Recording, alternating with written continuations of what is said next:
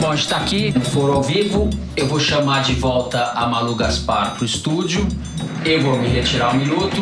O Bernardo Esteves assume o comando das operações. A gente vai conversar sobre meio ambiente, as consequências da eleição do Bolsonaro para a questão ambiental no Brasil. E eu voltei.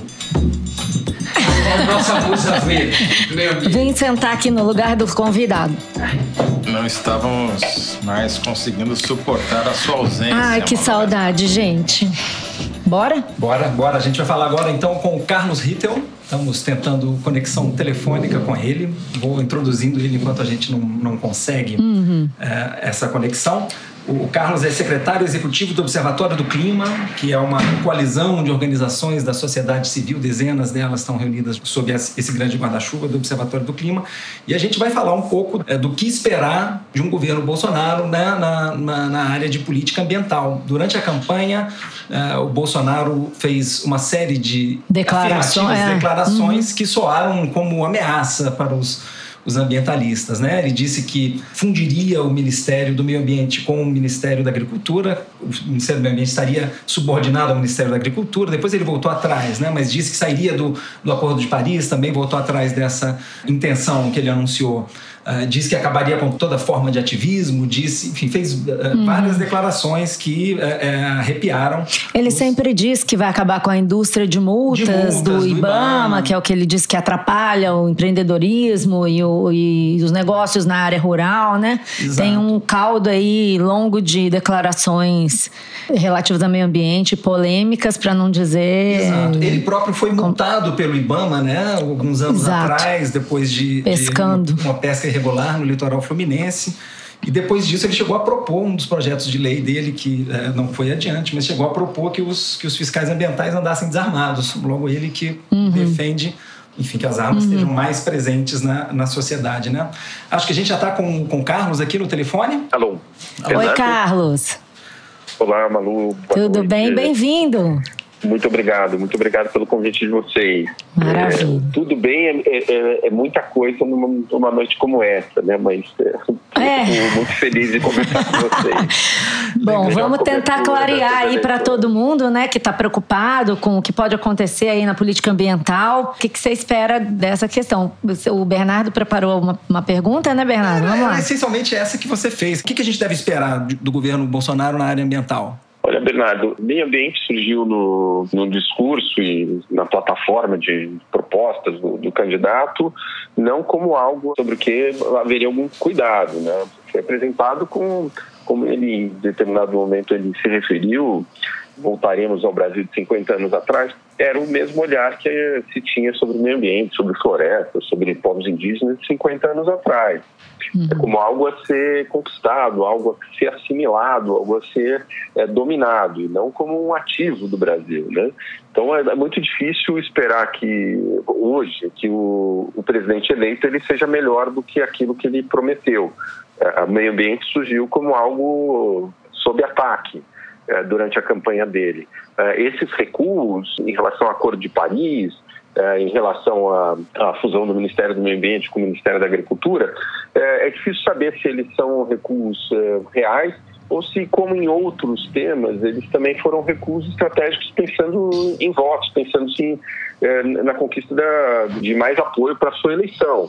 Não, ele, assim como para a economia, ele contrariou aquilo que afirmou o seu futuro ministro da Fazenda, eh, em meio ambiente, no que se refere ao meio ambiente, a fusão do- dos ministérios ou o Acordo de Paris, ele também acabou mudando de posição. É difícil saber, mas de fato, é, assim, é, é, pelo discurso, na- nas suas promessas, na, não apenas eh, a fusão do Ministério do Meio Ambiente com o Ministério de, de Agricultura, mas a indicação eh, de alguém cujo nome seria colocado pela bancada ruralista para liderar a agenda de meio ambiente. Bancada ruralista no Congresso Nacional é quem é, lidera o ataque à legislação uhum. ambiental, o enfraquecimento da legislação ambiental, uh, direitos de povos indígenas. Uh, uh, ele prometeu também enfraquecimento do IBAMA, do ICMBio, uh, uhum. chegou a tratar de indústria da, das multas, o, o trabalho que é de combate ao crime ambiental. Ele é muito forte no, no que diz respeito ao, ao combate à violência, ao crime hum, nas cidades, mas em relação ao crime ambiental ele tem uma posição completamente contraditória no, no seu discurso. Né? Então, por hora é muito difícil dizer que a gente tem boas expectativas. Mas, Mas... É, isso é mais, já que você falou em mais. Não, é pelo seguinte: a gente. É, esses recuos, acho que eles sugerem uma coisa que talvez venha a ser o ponto de a, boia em que os ambientalistas podem se agarrar. Eu queria saber o quão forte pode ser a pressão internacional e a pressão da comunidade de negócios, porque, em parte, o que a gente sabe é que esse recuo, tanto na formação do Ministério do Meio Ambiente, mantendo o Ministério do Meio Ambiente, como do Acordo de Paris, tem a ver com pressão dos próprios é, empresários do agronegócio, que não querem ver determinados mercados é, serem é, os excluírem, né? Porque existe toda uma questão de selos, de sustentabilidade, exigências dos mercados consumidores em países ricos para que os produtos venham de negócios sustentáveis. Quão forte seria essa pressão? Você consegue é, projetar, Carlos? Porque a impressão que dá é que o Bolsonaro recua na medida em que esses é, empresários o pressionam. Não tem nada a ver com o meio ambiente, concordo com você, acho que ele nem se toca disso, mas ele é pressionado por empresários que não querem perder seus mercados mercados. É forte essa pressão? Você acha que isso pode ter um efeito? Você que conhece bem esse meio. De fato, sim. Esse era o meu marco mesmo, exatamente onde eu iria entrar. É, a imagem do Brasil, que é o líder em matéria de meio ambiente, seja pela biodiversidade, seja pelo, por ter reduzido mesmo com contradições recentes, vários problemas na gestão Temer, por exemplo, é, de retrocesso ambiental, mas ainda é um líder, é um país citado como exemplo em matéria de meio ambiente, combate ao desmatamento, redução uhum. do desmatamento na Amazônia, retrocessos nessa área, respeito a povos indígenas, Uh, o desmatamento voltando a subir. Uh, isso não só atinge a, a, imagem do Brasil, como a reputação das empresas brasileiras que atuam nos mercados internacionais. Vou citar como exemplo, acho que é algo que, que ilustra é, muito bem esse ponto que você abordou, que é o discurso do presidente francês Emmanuel Macron na reunião da Assembleia Geral das Nações Unidas deste ano, que disse que sem o cumprimento do acordo de clima é, não tem acordo comercial. Da mesma forma, os consumidores, por exemplo, nos mercados mais premium, que pagam preços melhores pelas commodities brasileiras, eles têm uma preocupação muito grande sobre aquilo que está chegando nas uhum. suas mesas, né? que eles acessam nas prateleiras dos supermercados. Quando o agronegócio chega para negociar acordos comerciais em Bruxelas, eles ouvem já a demanda por respeito ao meio ambiente, sustentabilidade. Sustentabilidade está na mesa, sustentabilidade é parte da, da negociação. É, o passar por cima disso significa dar um imenso tiro no pé, né? Então é, uhum. é a bancada ruralista, que está muito feliz com a eleição do, do, seu candidato escolhido, ela pode chegar na situação da cobra que começa a comer o próprio rabo, né? Uhum, é, parece que está ganhando tudo aquilo que gostaria, mas de fato tá, pode prejudicar em muito os negócios do, do Brasil, do agronegócio brasileiro lá fora que isso de fato pode exercer alguma pressão. É o mundo real, né, Carlos? Rápido, né? Isso. O quão efetivo e quão rápido isso vai acontecer é difícil de mensurar, hum. mas a gente espera já nessas próximas semanas algumas indicações, inclusive de nome quem vai liderar meio ambiente no Brasil, desde a Constituição de 88, desde o governo Sarney, a gente pode dizer, sempre houve na, na agenda de meio ambiente uma pessoa que era da área. Foram vários ministros a gente pode julgar e avaliar o a, desempenho, a performance de cada um deles, mas todos eram pessoas da área, com compromisso com o meio ambiente. É, se ele indicar um nome diferente, alguém que quer estar ali para simplesmente evitar qualquer controle ambiental ou combate ao crime ambiental, isso já vai, é, de fato, indicar que a gente vai enfrentar grandes problemas e a pressão vai surgir. Agora, Carlos, não adianta nada ficar no Acordo de Paris se a gente não, não fizer nada para cumprir as metas com que a gente se comprometeu em 2015, né? No caso, o Brasil ficou de zerar o desmatamento ilegal até 2030 e reduzir em 43% as emissões de gases de efeito estufa em relação aos índices de 2005. Agora, o que a gente tem visto é que é, as motosserras andam a toda aí né, nesse período de campanha eleitoral, né? Dados recentes de monitoramento do desmatamento em tempo real mostram que o, no, no último trimestre o índice subiu 61% em relação ao ano passado. Isso é um, um, sinal do que vem por aí? É um sinal de que os desmatadores viram na, na boa performance eleitoral do Bolsonaro um, um sinal verde para ligar as motosserras? Sem dúvida. É, o cenário eleitoral ele já dá uma mensagem a quem comete os crimes é, seja o desmatamento ilegal, derrubada de florestas, seja a violência, violência contra agentes ambientais, contra povos indígenas, de que tudo será permitido ou muito será permitido. É, é uma preocupação grande. Como você disse, o ficar no Acordo de Paris, inclusive do ponto de vista burocrático, assim como no caso dos Estados Unidos, não adianta se a gente não tiver um compromisso efetivo do país na redução de, de emissões de gases de efeito estufa. Isso no Brasil significa, sim, combater o desmatamento, eliminar o desmatamento, até porque é, também a gente tem tantas áreas abandonadas de pastagens, subutilizadas ou degradadas, que não precisaria cortar mais uma árvore durante muito tempo para permitir a produção de alimentos, expansão da produção de alimentos para atender as nossas necessidades, inclusive para exportação. Talvez é, isso seja uma coisa que o Bolsonaro gostaria de ouvir, né? Se alguém convencer ele disso, talvez isso possa funcionar, né?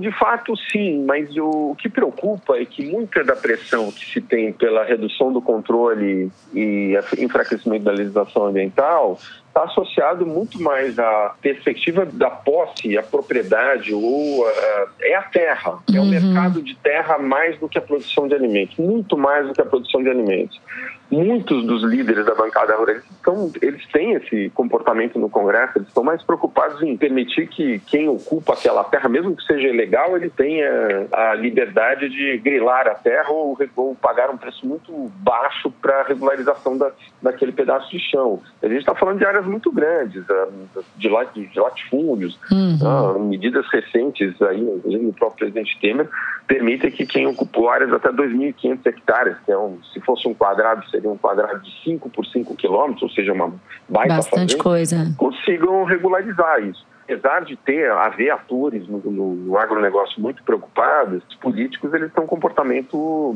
diferente. O interesse de muitos deles, como eu disse, é a terra.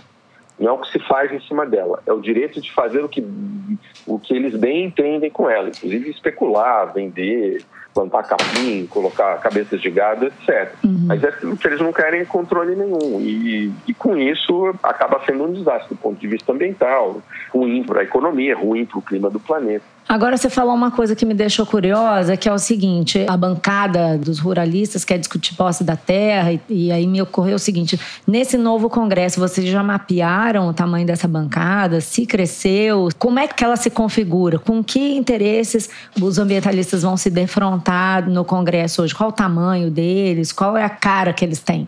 Olha, é, houve uma mudança significativa. Muitos deputados, inclusive algumas lideranças do, do agronegócio, da bancada ruralista, eles perdem o seu mandato no fim do ano. A gente tem a senadora Ana Amélia, que foi candidata a vice do Alckmin, a senadora Cátia Abreu, que foi candidata a vice do Ciro Gomes, uhum. Nilson Leitão, que foi presidente da bancada ruralista é, até o, o ano passado. É, há uma série de deputados que eram lideranças do agronegócio que saem. Então está desfalcada é... a bancada? Você acha que isso vai desarticular a bancada por um tempo? Esses dois próximos meses já vão ser um períodos em que as novas bancadas e aqueles novos eleitos, inclusive aqueles que nunca tiveram mandato, eles vão se agrupar. Uhum. É... é difícil antever. Essas lideranças, elas eram lideranças importantes do agronegócio, muito vocais, muito uhum. fortes na defesa dos interesses da bancada ruralista. É difícil antever como, como isso vai, vai se acomodar agora no novo Congresso. Como eu disse... É a bancada ambientalista. Qual é o tamanho dela? Então, a bancada ambientalista sempre uh, ela foi mais reduzida, embora uhum. a gente uh, tivesse pessoas assim muito empenhadas, né, importantíssimas no, no exercício ali do, do, seu mandato na defesa do, do meio ambiente, dos direitos de povos indígenas. Uhum. Uh, há também perdas, não? O ex-ministro Sarney Filho, que é deputado federal, se candidatou ao Senado, ele sai. Uhum o candidato ao Senado, Trípoli, né? É, e ele, ele não, venceu a eleição em São Paulo. Também foi uma pessoa importantíssima na discussão do licenciamento ambiental, fazendo propostas para melhorar o instrumento do licenciamento ambiental e torná-lo mais eficiente sem perder o rigor do, da análise sobre os impactos. Eles estão fora, mas, há, uh, por exemplo, vou citar um, um, um, nome que será muito importante no Congresso Nacional, é a Joênia Wapchana, que é a única deputada federal eleita pela Rede, que é uma advogada indígena, primeira presidente da Comissão de Direitos de Povos Indígenas da OAB no Brasil, será um nome muito importante. Foi eleita pelo estado de Roraima e chega para o Congresso e com certeza vai defender os direitos de povos indígenas e também o meio ambiente. Uhum. esse diálogo, essa articulação toda, nós também estamos começando a fazer já com as lideranças que mantiveram seus mandatos e com os novos eleitos. Uhum. Carlos, quando eu uh, busquei conhecer a posição do candidato Bolsonaro sobre o, o Acordo de Paris,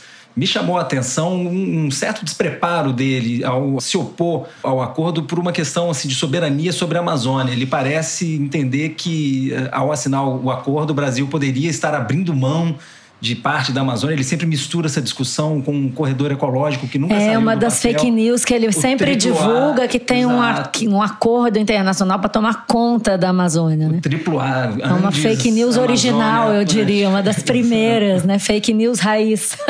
Exato. um negócio e, doido. Enfim, o acordo passa, passa longe disso, né? E, e os filhos dele contestam a existência do aquecimento global que o acordo tenta combater, né? Enfim, ele está cercado de gente que contesta contesta né, esse fenômeno reconhecido por todos os cientistas que estudam a área. A gente tem alguma razão para acreditar que ele vai se cercar de gente que entende do assunto na hora de formular políticas públicas que vão envolver isso? Olha, é difícil dizer, até porque então, alguns dos nomes que foram citados aí sobre é, como possíveis é, pessoas para a área de meio ambiente se referiram ao Acordo de Paris de uma maneira assim até vexatória, né? O líder aí da União Democrática Ruralista chegou a falar que o Acordo de Paris não serviria nem como, desculpe a expressão, a expressão dele, como papel higiênico. Uhum. E o Acordo de Paris é uma, é, assim, é, é incrível é, que o, o, o, presidente eleito ele esteja tão mal orientado sobre o que, que significa o Acordo de Paris e que faça referências à possibilidade de sair usando, como vocês disseram, essa ameaça do, do chamado AAA. Esse corredor ecológico Andes, Amazônia e Atlântico nada mais é que um, um, desejo de quem trabalha com conservação de que haja conectividade ecológica, ou seja, que as espécies que habitam nas diferentes regiões elas, elas possam transitar. Não significa interferência sobre a soberania de qualquer país. Isso é meramente uma questão ecológica estrito senso, né? É permitir a conectividade para fluxo genético, que é muito importante para a manutenção de várias espécies. E é incrível que eles não entendam que a agenda de clima, é, a convenção de clima e o acordo de Paris, eles são questões de desenvolvimento, qualidade de desenvolvimento. Não é uma agenda ambiental. O acordo de Paris não é um acordo de meio ambiente, é um acordo de desenvolvimento que visa reduzir os riscos de todas as nações e do planeta como um todo, em virtude do aquecimento global provocado pelas nossas ações, e permite também às nações elas aprimorarem a qualidade do seu desenvolvimento, aproveitando a oportunidade. O que, no caso de um país como o Brasil, que tem tantas vantagens comparativas nas suas florestas, na agricultura sustentável, nas energias renováveis, deveria ser motivo de orgulho, orgulho para qualquer presidente. Não, Vou liderar essa agenda. Vamos ser os líderes no mundo da, da, da agenda de sustentabilidade, porque isso é bom para o planeta, é bom para a biodiversidade, mas é bom para os negócios, para a competitividade do país. Um país que ainda tenta sair de um, uma recessão econômica muito, muito complicada. Hum.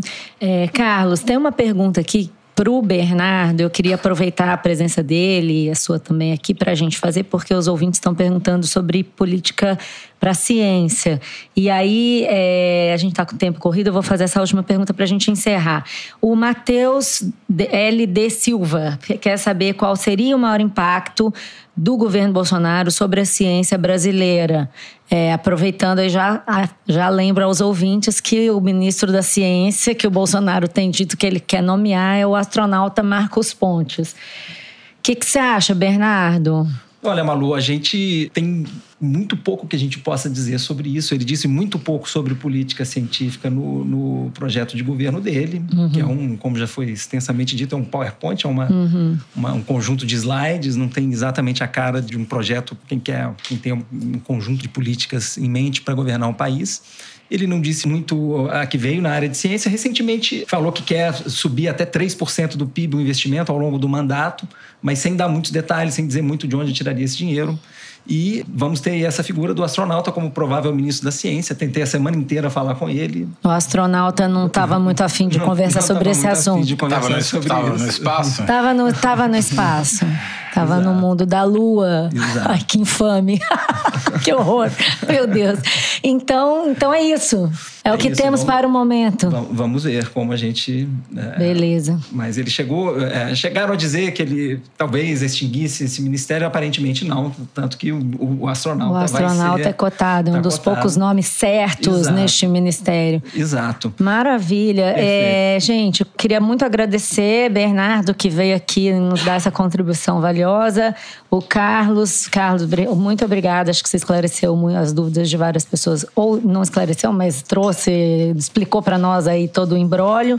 Super obrigado. Vamos continuar em contato porque as dúvidas permanecem, né? Exato. Vamos passar agora ao encerramento com o Fernando Toledo. Obrigada, Bernardo. Perfeito. Obrigada, Carlos. Até. Obrigado, Carlos. Obrigado, muito obrigado e parabéns pela cobertura de vocês aí. Tem sido um alento aí nessas eleições. Ah, maravilha. Que bom ouvir isso também é um alento para nós. Obrigado. Obrigado. Obrigado. Um grande abraço a todos. Abraço. abraço. Obrigado. Um abraço.